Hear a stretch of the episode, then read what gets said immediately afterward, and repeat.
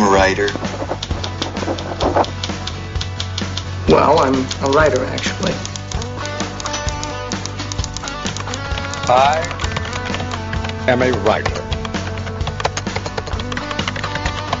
Ghostwriter.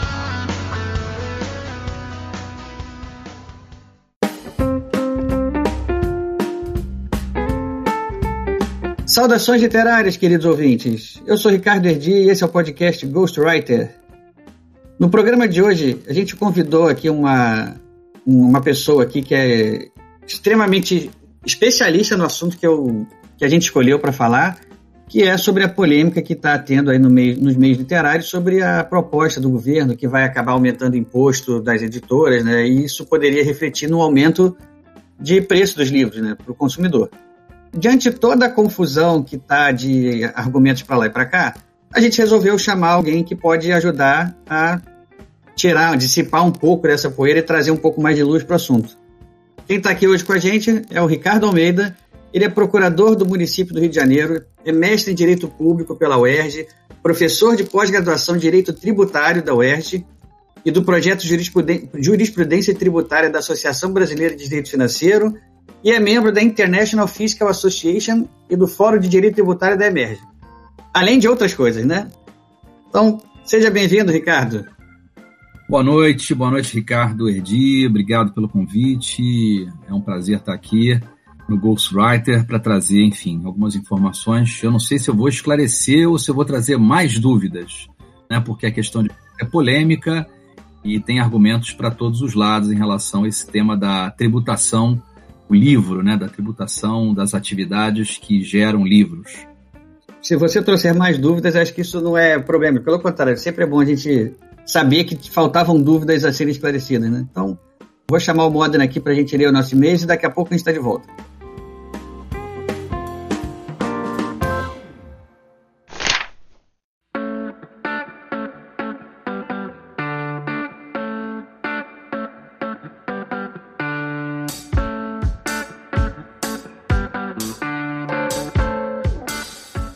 Salve, salve, amante de literatura! Sou Rafael Modena, editor do podcast, e sejam todos bem-vindos a mais uma leitura de e-mails recados do podcast Ghostwriter.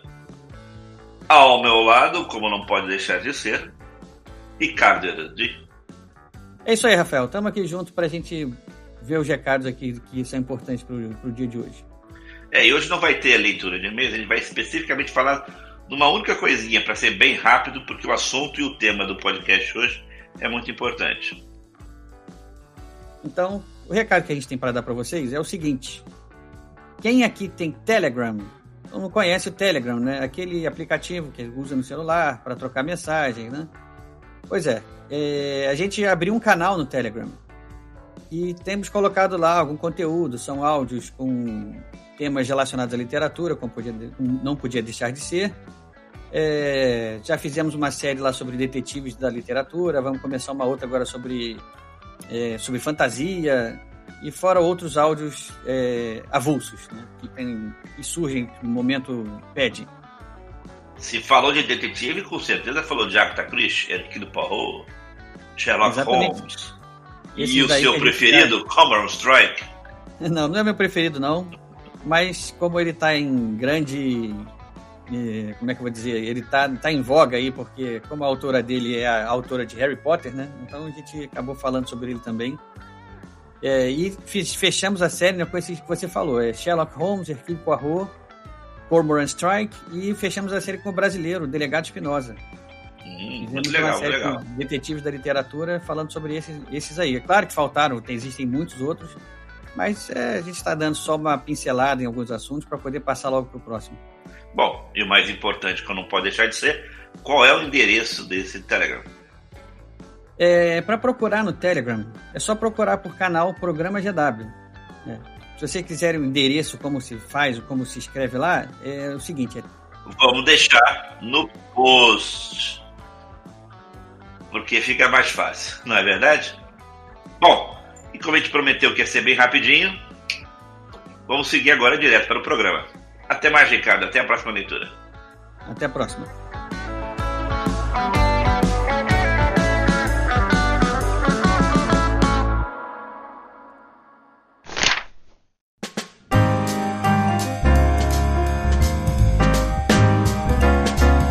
Então, o, Ricardo, a grande polêmica começou essa semana porque começou a surgir nas redes sociais, principalmente, e no, nos meios né, de comunicação, de imprensa, projeto do governo aí que vai pode aumentar tributação em cima de editoras e acabar aumentando o preço dos livros para o consumidor final.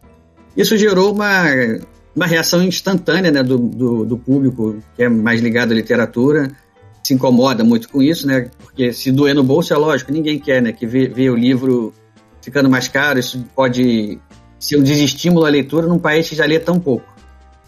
Então, o que, que você pode dizer para a gente desse, desse projeto assim, inicialmente? Qual é a sua primeira visão dessa, desse projeto? Bom, Ricardo, uh, bom, são primeiros temos, temos que é, compreender o projeto. Né? O projeto que o governo enviou, o projeto de lei é, 3887, ele trata de uma contribuição. A contribuição não é exatamente um imposto. Né? No Brasil, as contribuições é, são um terceiro gênero. E essa contribuição que o governo está propondo é a CBS, a contribuição sobre bens e serviços, para substituir a atual, os atuais PIS e COFINS. Né? É um programa de integração social e uma contribuição para o financiamento da, so da Seguridade Social.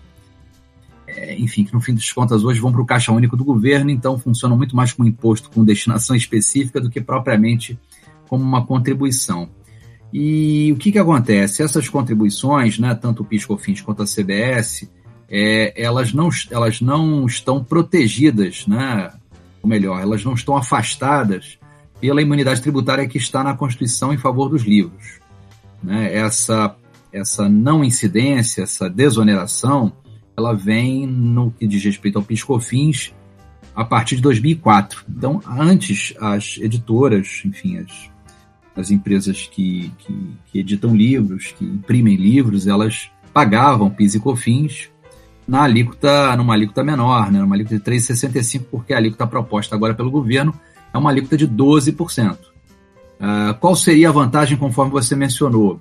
É que o governo defende que agora quem paga o, o, a, essa contribuição vai ter direito a se creditar dos valores de contribuição que foram pagos na, pelos vendedores de insumos, de matérias-primas, é, nas etapas anteriores. Só que o que acontece? No livro, você já tem aí uma série de desonerações que podem fazer com que é, essa, essa, essa, esse aproveitamento dos créditos da, dessa nova CBS, né, dessa nova contribuição, acabem sendo, de certo modo, frustrados.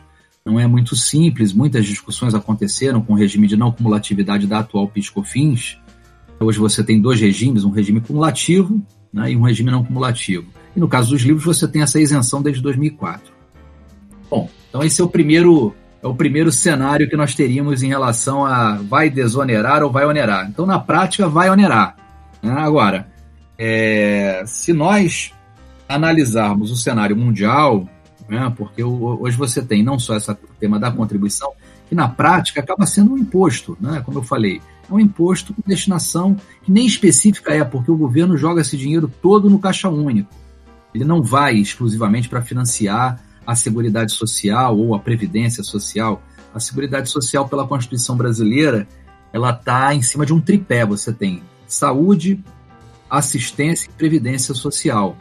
Então, na verdade, o governo coloca tudo num caixa único e, enfim, acaba tendo que fazer aportes na, na, na Previdência, principalmente, né? É, e fica indistinta essa, né, essa destinação. Então há quem inclusive discuta isso, né? Se vier realmente com uma cara de imposto, se não haveria então a, aplicação da imunidade tributária.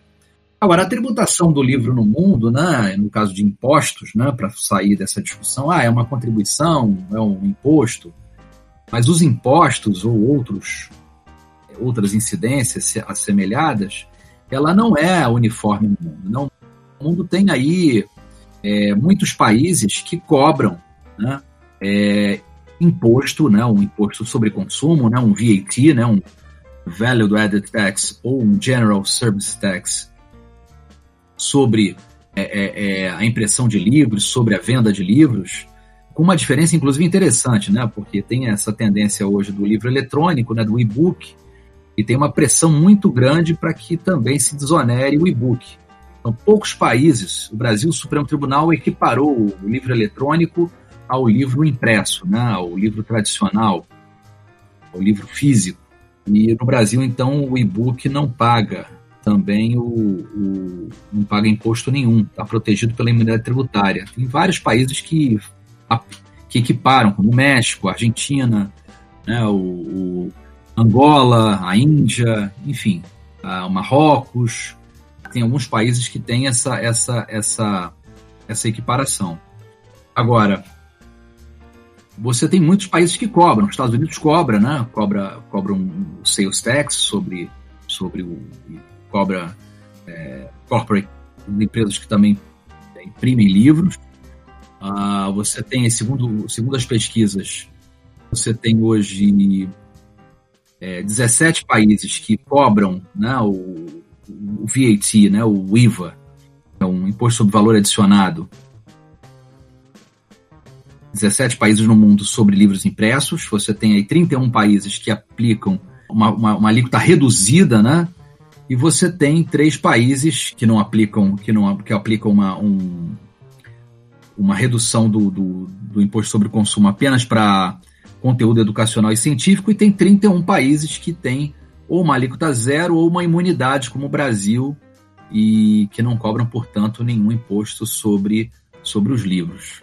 Então, assim, é um cenário, é um cenário que não é uniforme em nível mundial, e isso leva a uma discussão também sobre qual é a natureza da imunidade tributária. É uma discussão mais jurídica, jurídico-constitucional, Ricardo, mas que é importante, né? porque ah, pela nossa doutrina aí do direito constitucional, tributário, as imunidades são, são cláusulas pétreas da Constituição. Você não pode alterar né, em relação a impostos.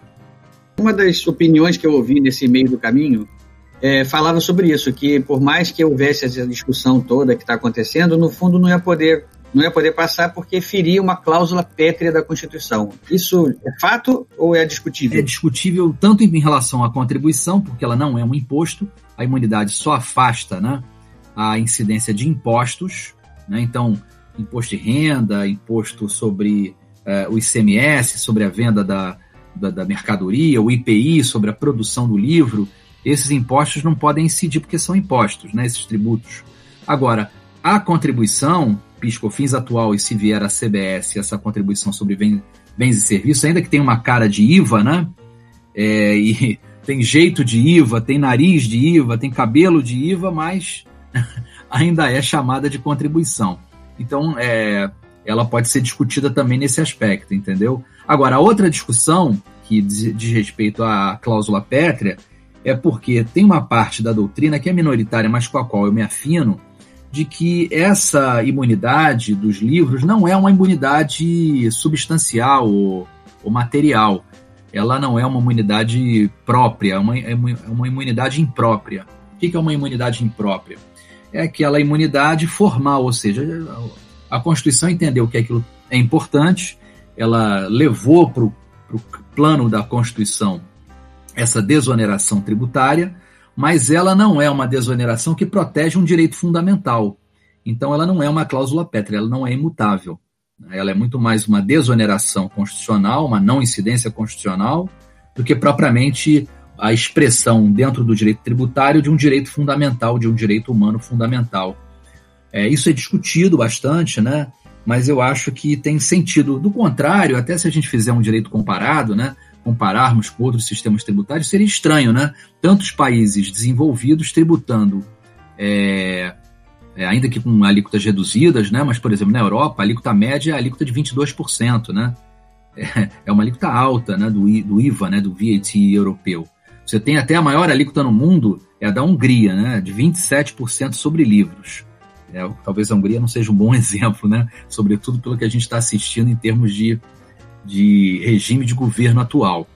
Mas existem outros países, o próprio Chile, né, um país aqui, talvez o, maior IDH da América Latina, é o único país na América Latina que cobra imposto sobre, que cobra imposto sobre um imposto de consumo, né, um IVA, né, um imposto sobre valor adicionado, o valor agregado no, dos livros. Então, se nós fizermos essa análise com direito comparado, nós vamos perceber que outros países também cobram, né, ou cobram né, o imposto sobre, sobre os livros.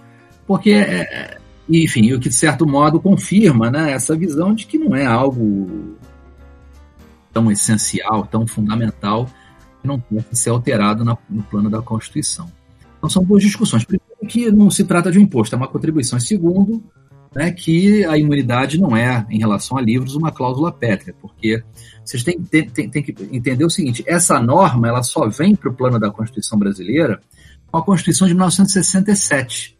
Na verdade, você já tinha na Constituição de 1946 a, a previsão de imunidade para o papel destinado à impressão de livros, periódicos e jornais, dentro de uma perspectiva de proteção do direito à informação como um direito fundamental mas a proteção mesmo imunitária do livro, ela só vem com a Constituição de 67, ela é repetida na emenda constitucional número 1, 69, e depois a Constituição de 88, que praticamente repetiu o sistema tributário que, que vem da, desse período. Na verdade, o sistema tributário brasileiro ele foi desenvolvido, né, esse atual que nós temos, na década de 50. Foi um sistema muito é, é, pioneiro para a época, né? racionalizou o sistema tributário nacional, uma comissão de juristas notáveis, né, Rubens Gomes de Souza, Gilberto Julio Acanto, outros juristas importantes do período. Depois de muitos anos, ele, ele se transformou no Código Tributário Nacional, que está até hoje em vigor, e no Sistema Tributário Nacional, que foi objeto de uma emenda constitucional 1865 e foi repetido praticamente na Constituição 67, 69, na emenda número 1 de 69 e na Constituição de, de, de 88. Então, esse modelo né, e essa perspectiva da imunidade do livro, ela vem nesse contexto do nosso sistema tributário é, desenvolvido aí no pós-guerra, né, com esses conceitos aí de tentar difundir o livro e desonerar o livro como, como algo importante no processo civilizatório, no processo de difusão do conhecimento. Agora, é, é, essa ideia é, é uma ideia correta, né? Enfim, parece que Uh, o livro, enfim, apesar de todas as discussões que se tem sobre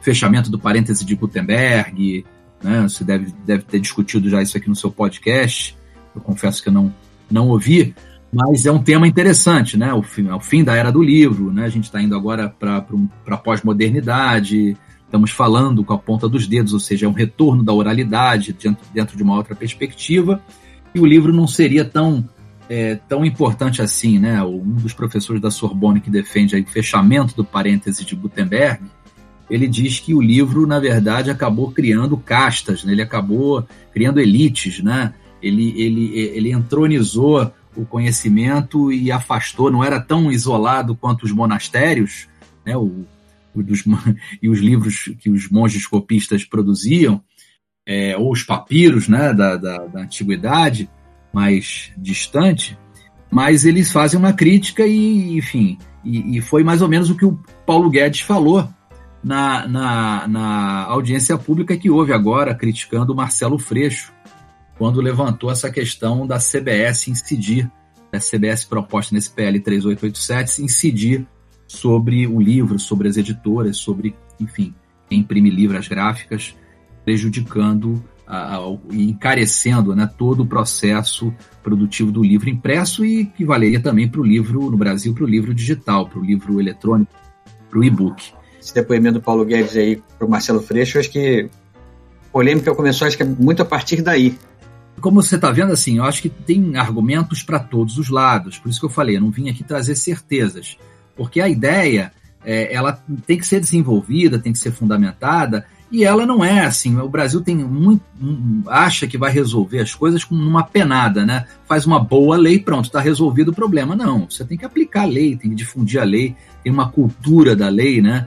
Eu escrevi agora recentemente com um colega no Valor Econômico um artigo chamado Precedentes que não pegam, porque a gente vai se tornar, a gente já é o país das leis que não pegam, né? E a gente agora com essa ampliação da, da função jurisdicional, da, da própria jurisprudência, como formadora de normas de conduta, mais do que nunca, a gente está copiando o common law, né, copiando o case law dos países anglo-saxões, a gente está tá, vai acabar gerando um sistema de precedentes que não pegam.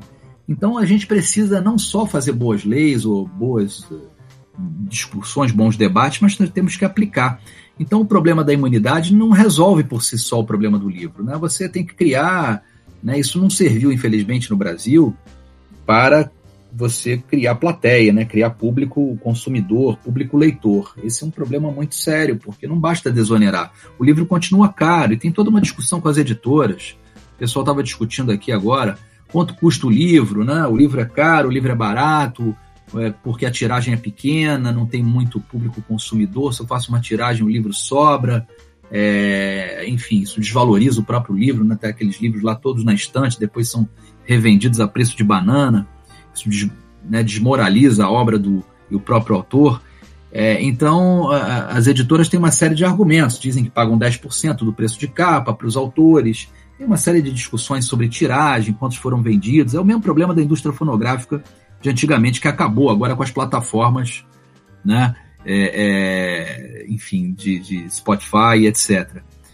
Deezer e Apple Music, enfim, você hoje tem uma dificuldade ainda maior de controlar e os, e os, e os artistas recebem trocadinhos, né? Recebem moedinhas pelas execuções. Tem que ter muitos milhões de execuções para você conseguir ganhar algum dinheiro com esse tipo de reprodução da sua obra artística. Então, a, é um cenário, é um cenário que, que suscita muitas discussões, porque qual é a finalidade? Não é simplesmente desonerar livro, né? A finalidade é realmente que o livro se torne algo acessível e consumido. Então você tem que formar plateia e nós não vimos né, uma valorização da leitura. Né?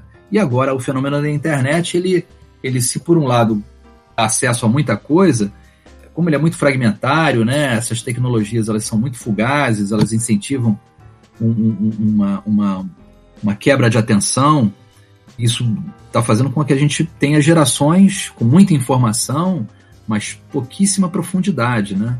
Elas não conseguem de déficit de atenção muito grande hoje, né? Então, é, o problema do, do, contato visual, né? Tem uma série de questões que são levantadas e, e, a gente tem que entender se realmente a gente quer continuar apostando no livro, né? Isso está tá muito além do, do, do, do, tema tributação, né?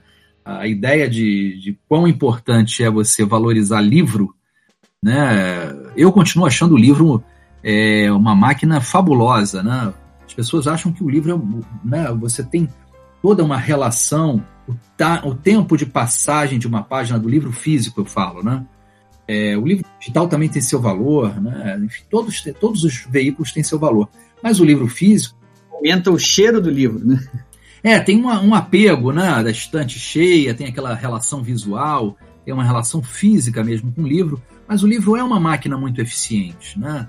Ele é uma máquina muito eficiente porque ele, ele tem uma, uma essa relação é, de identidade, porque a, a, tela né, eletrônica, a tela do computador, do tablet, do, do celular, ela não tem uma identidade. Então, eu, eu, por exemplo, tenho muitos livros impressos, então eu lembro, olha, isso aqui está na metade do livro, eu lembro da cara da página, enfim, da, da tipografia que foi usada. Quando você pasteuriza demais a informação, ela começa a se desidentificar o próprio tema da memória e da capacidade de abstração, ela vai se perdendo, né? Porque você tem uma, uma mídia que não favorece nem a, nem a memória, nem a abstração. É muito comum, você pode pegar, por exemplo, quantas vezes você já recebeu é, um vídeo, às vezes um vídeo até longo, um vídeo engraçado, um vídeo trágico, ou enfim, um vídeo qualquer, que foi enviado para você um ou dois anos antes. Você não lembrava. Daqui a pouco você fala assim: não, peraí, eu acho que esse vídeo já foi enviado. Às vezes você assiste e até repassa, acha legal, acha interessante um vídeo que você recebeu, mas aquele vídeo você já recebeu um ano atrás. E você não se lembra, por quê? Você não forma memória. Né? É uma informação que tem um nível de, de volatilidade né, muito grande. Então o livro impresso tem, tem, na minha opinião, tem esse valor. Lógico, eu sou, né, nós somos de uma geração é, que valorizou e se valeu disso, mas eu acho, eu vejo assim, que tem um déficit muito grande na atual geração, que lê pouco, né? Livro impresso. É... Tenho aqui do, do, dois exemplos em casa. Eu tenho uma filha de 20 anos que só lê livros impressos, praticamente, e tem um, um de 17 anos que praticamente só lê coisas no tablet, no computador. É, enfim, um tem muita informação e pouca abstração, e outra tem muita abstração e pouca informação, ou menos informação do que ele. Então, assim, eu acho que o equilíbrio dessas, desses veículos, desses meios, dessas né, mídias é o ideal para que você não perca essas habilidades, né? Então, assim, eu acho que a perspectiva livro ela tem que estar inserida num contexto maior, né, num, num contexto educacional e civilizatório. E, e, aí sim a questão da tributação ela pode ser importante. Aí muitos podem falar assim, ah, então é melhor tributar e aí a gente cria, pega esse dinheiro e dedica essa receita para estimular é, a, a, a literatura, a leitura, aí começa o problema do gasto público, né? Se vai ser eficiente, se vai privilegiar determinados grupos, como é que você vai realmente de democratizar isso, quem, quem, é que faz a escolha, né? O, a public choice é, é, é, um problema, entendeu? Então, assim, uh, tem uma série de questões, né? O problema das capturas, é, tem uma série de questões importantes. O Paulo Guedes falou assim, não, é, e esse é um outro tema atual hoje em, termos de reforma tributária e, e, e, vigente no mundo, né? O pessoal está descobrindo, porque tem essa emergência dos populismos, né? Está descobrindo que é melhor você fazer justiça social ou é, justiça redistributiva na via da despesa, né? E não na via do tributo, não na, no, no tax spending. Então, para encerrar, eu acho que só vale trazer mais uma informação para o seu ouvinte do Ghostwriter, que é a questão da tese que o, próprio Paulo Guedes levantou nessa audiência pública, em que ele disse: não, é melhor eu ter dinheiro, eu receber imposto e receber contribuição, ter receita, para dar para o pobre comprar o livro. Porque você que é rico, Marcelo Freixo, como ele se dirigiu, né? e por isso ficou polêmico, porque fulanizou, né? É, nunca é bom fulanizar esse tipo de debate, ainda mais nos momentos atuais em que você tem que tentar buscar algum nível de consenso. É, do que você tem, que você tem dinheiro para comprar o livro e pode pagar tributo, mas tem quem realmente precisa comprar um livro ou ter dinheiro para comprar livro, isso não vai fazer diferença. Então é o tema de você destinar recursos para é, é, as pessoas que precisam comprar. E isso está vindo através desses programas de renda mínima, renda cidadã, Bolsa Família, isso dá uma popularidade enorme. Então, com a emergência desses populismos, isso vai se tornar talvez uma tendência, né? já se tornou uma tendência, mas vai se tornar uma tendência é, é, cada vez maior você usar é, receita pública para fazer despesas com essa finalidade, deixando de desonerar a cesta básica, deixando de desonerar, como está na proposta do IBS aí na, da PEC 45 no Congresso Nacional. Então você cobra uma alíquota para todo mundo e depois faz programas de distribuição de dinheiro para as pessoas que estão assim abaixo de um certo nível de, de pobreza ou, enfim, abaixo de uma certa renda média. É, e isso, obviamente, criaria aí uma, uma, uma felicidade muito grande das pessoas que receberiam esses recursos da mão do governo. É, é, o, é, a proposta populista, né? É, você corre o risco, né? Isso é um, teoricamente, tecnicamente, é, é, pode ser feito, mas a maneira como você vai usar essa distribuição de recursos e como você vai difundir isso, né? É que pode entrar por essa vertente. Quem discute em economia, custos de transação, é, vai acabar dizendo o seguinte: olha, como o mercado editorial é pequeno no Brasil, né? É, hoje sim, se você desonerar, acaba desonerando quem, quem compra, mas é aquela coisa do ovo da galinha, né? Quem vem primeiro? É o mercado pequeno ou, né, ou é o preço alto? Então, como é que a gente consegue mudar essa realidade, né? Para que você use realmente a desoneração quando tiver uma massa de pessoas consumindo o livro, e aí sim a desoneração vai chegar diretamente a elas. Ah, e como é que você controla o preço das editoras? Né? Fomenta, enfim, como é que você estimula isso? Então não tem, não tem política pública. O problema é que não tem uma política pública que pense isso, realmente entenda o livro, a literatura, a difusão, o conhecimento através desse instrumento, que me parece muito importante. Não existe ela desenvolvida no Brasil. Ela pensa até a página 3. Né? Vamos desonerar, ou vamos, enfim, fazer alguma, algum tipo de fomento muito pontual o que não é sistemático e não é permanente. E as coisas aí acabam não chegando a objetivo nenhum. Porque não, não adianta também, no fundo, não adianta nada botar preço do livro lá embaixo se também não houver nenhum incentivo, não houver nenhuma cultura que estimule isso, que faça com que o, a população busque isso, né? Algumas editoras, hoje você tem o fenômeno das pequenas editoras, isso tem que ser valorizado, elas certamente seriam atingidas, né? É, me parece que não é uma boa solução você, ah, vou dar crédito, enfim, é, você vai se desonerar com os créditos que você vai receber do, dos insumos comprados e vai abater, não vai ser 12%, mas as pequenas editoras seriam atingidas. Já houve tentativas realmente de você até colocar aquele livro, aquelas máquinas de, de, de venda vending machines de livros, né, de livros de bolsa, a preço barato. E uh, houve consumo, mas o consumo foi bem abaixo do esperado. Elas acabaram sendo desabilitadas, não houve essa, esse consumo, né? Eu vi muitas aqui no Rio, em São Paulo também, vendem machines com você, você vendendo livro de bolsa a cinco reais, a oito reais, a 12 reais, enfim. E livros clássicos, livros, alguns de domínio público, uma edição bem acabadinha, né? Simples, mas bem acabada e não houve essa, esse interesse porque as pessoas e, e pegou pela frente também esse fenômeno da internet, né? O, todo mundo tem celular, tem mais celular do que habitantes no Brasil, e em boa parte do mundo é assim já, né? E como dizia um amigo meu, né, a, o celular acabou com o lazer do brasileiro. O cara, o dinheirinho que tinha para que sobrava que ele ia ao cinema ou, enfim, fazia algum lazer, ele agora gasta pagando conta de celular. Porque o celular, de certo modo, abre o mundo para ele, mas abre esse mundo que a gente está conversando agora, que não é um mundo que envolve livro, por exemplo, né? Muito pouco. Aí não há, mas aí uma, uma questão cultural, né? Só política pública, né? A gente tem que, tem que ter uma, um debate sobre, sobre essa questão. É um debate antigo que deveria ter sido feito de uma maneira mais ampliada, é, mas hoje o livro hoje virou um meme. Mas enfim, eu acho que deu para esclarecer bastante, esclarecer no sentido de que a coisa não é preto no branco como como como está sendo tratado por aí, né? É, normalmente, como você falou, a gente está num ambiente polarizado e desde que essa proposta apareceu, a esquerda reclamando, obviamente, porque vai encarecer o livro, que é um objeto que deveria ser mais difundido. Tá o pessoal da direita é, dizendo que não é bem assim, que uma coisa compensa a outra, que não vai aumentar tanto. Enfim, eu acho que qualquer esclarecimento agora que a gente tem, possa oferecer aqui já vai servir né, para melhorar a qualidade do debate público. Espero ter contribuído aí para a reflexão, e mas eu tenho opinião, tá? Eu sou contra. Eu sou contra onerar. Sou claramente contra no Brasil hoje onerar. Eu acho que você tem fórmulas é, é, porque você tem todo um custo, né? não é só o custo tributário, o custo do imposto ou da contribuição. Você tem um custo de cumprimento de obrigações.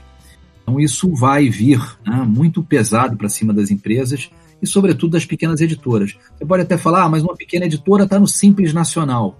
É, pode estar, tá, ela está autorizada a ingressar no Simples Nacional. Mas se ela começa a ter um pouquinho mais de sucesso e quer crescer, ela não consegue ela não vai para o lucro presumido e passar a pagar é, um imposto mais caro e, sobretudo, ter toda uma gama de obrigações acessórias, né?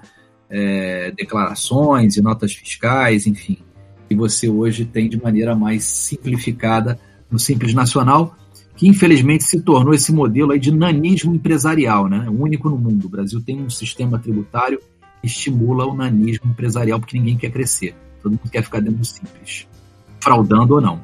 Enfim, é o Brasil como não é para amadores e eu acrescento, não é nem para amadores nem para atores, é só para dublês. Só faz cena difícil aqui no Brasil, empresário. gostei dessa, não tinha ouvido ainda não, gostei é dessa. É isso, meu amigo. Então, Bom, para a gente se despedir aqui agora, a última pergunta tradicional aqui. Qual é o livro que você está lendo atualmente? E rapaz, eu tô eu estou lendo, eu li tanto livro agora, na verdade até reli alguns livros. Eu vou falar o livro que eu tô que eu tô que eu tô relendo aqui, que é um de um historiador inglês, se chama Cidadãos, é sobre a Revolução Francesa. Uma visão diferente da Revolução Francesa, sai daquele maniqueísmo, né, das três classes, né, da burguesia e mostra que quem na verdade deixou a Revolução Francesa e se interessou para que as ideias iluministas acontecessem foi a aristocracia, não foi nem a burguesia, na verdade. Então é, é, é, uma, é, um, é, um, é uma perspectiva do Simon Chama, né?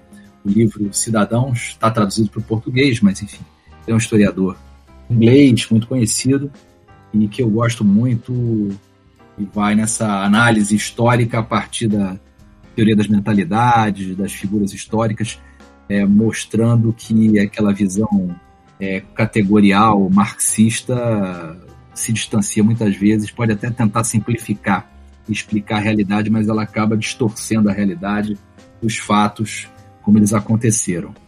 Então é o cidadãos eu recomendo para quem quiser sair daquela visão que todos nós adquirimos, né, nos bancos escolares e nos bancos universitários sobre a Revolução Francesa, é, tão importante hoje invocada aí até pelos nossos ministros do Supremo Tribunal Federal, eu falo que falta um pouco de iluminismo no Brasil, e de, certo, né, de fato falta, mas vamos entender o que realmente foi aí, uh, uh, foram as revoluções iluministas.